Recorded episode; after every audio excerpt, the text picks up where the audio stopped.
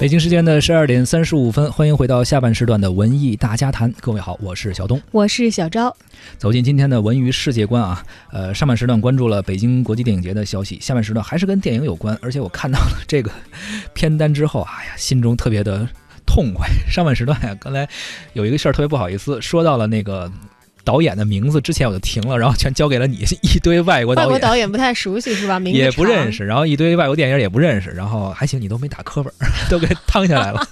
这要是我估计就读不下来。啊，北京国际电影节有哪些片单？你来吧。啊，这个大学生电影节后边这个咱都熟了。第二十四届北京大学生电影节八日在北京开幕，也就是前天的事儿。呃，入围的电影都非常熟悉啊，《乘风破浪》《我不是潘金莲》《罗曼蒂克消亡史》《湄公河行动》等三十四部国产影片将争夺最佳故事片、最佳导演、编剧、最佳男女演员、最佳处女作，还有最受大学生欢迎的导演、最受大学生欢迎的男女演员等等奖项。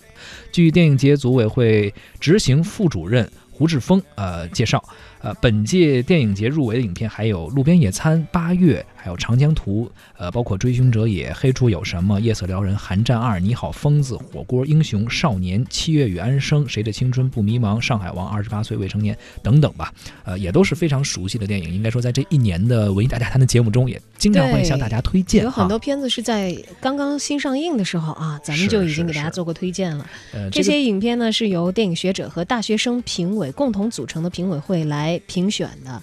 那么各个奖项呢，将在五月七号在北京举行的闭幕仪式及颁奖典礼上正式揭晓和公布。是开幕式上呢，组委会还评选了中国军事题材电影十佳，哎，这个奖项也揭晓了，包括《集结号》《南征北战》《红色娘子军》《一个和八个》《高山下的花环》《冰山上的来客》《刘宝的故事》《血战台儿庄》还有《小兵张嘎》《小花归心似箭》等等这些新老电影作品啊，获得了中国军事题材电影十佳这样的一个呃荣誉的奖项，呃。呃，这个因为有其中有两部啊，电影的票数相等，所以说是十佳，实际上评出了十一部电影。嗯，另外，本届电影节的开幕影片《喜欢你》现场进行点映啊。这部电影呢，由陈可辛和许月珍监制，许宏宇执导。金城武、周冬雨领衔主演，讲述了一对不太搭调的男女因为美食结缘的奇妙的爱情故事。电影将在四月二十八号起全国上映。在开幕式的现场呢，陈可辛恳请大家说不要骂我们啊，只要夸就好了。陈导也开始卖萌了哈。对他坦言呢，影片提前这么多天开始放映是兵行险招，因为在行业里啊，这属于一种非常不专业的行为。因为提前挺多的还是嗯，等于先剧透了。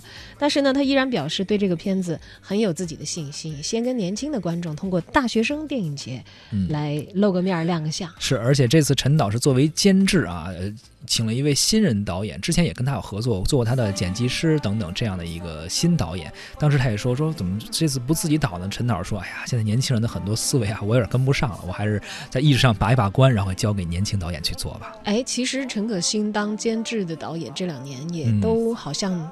在获奖方面情况不错，作品还不错，包括之前曾志伟的儿子导的那一部叫什么来着？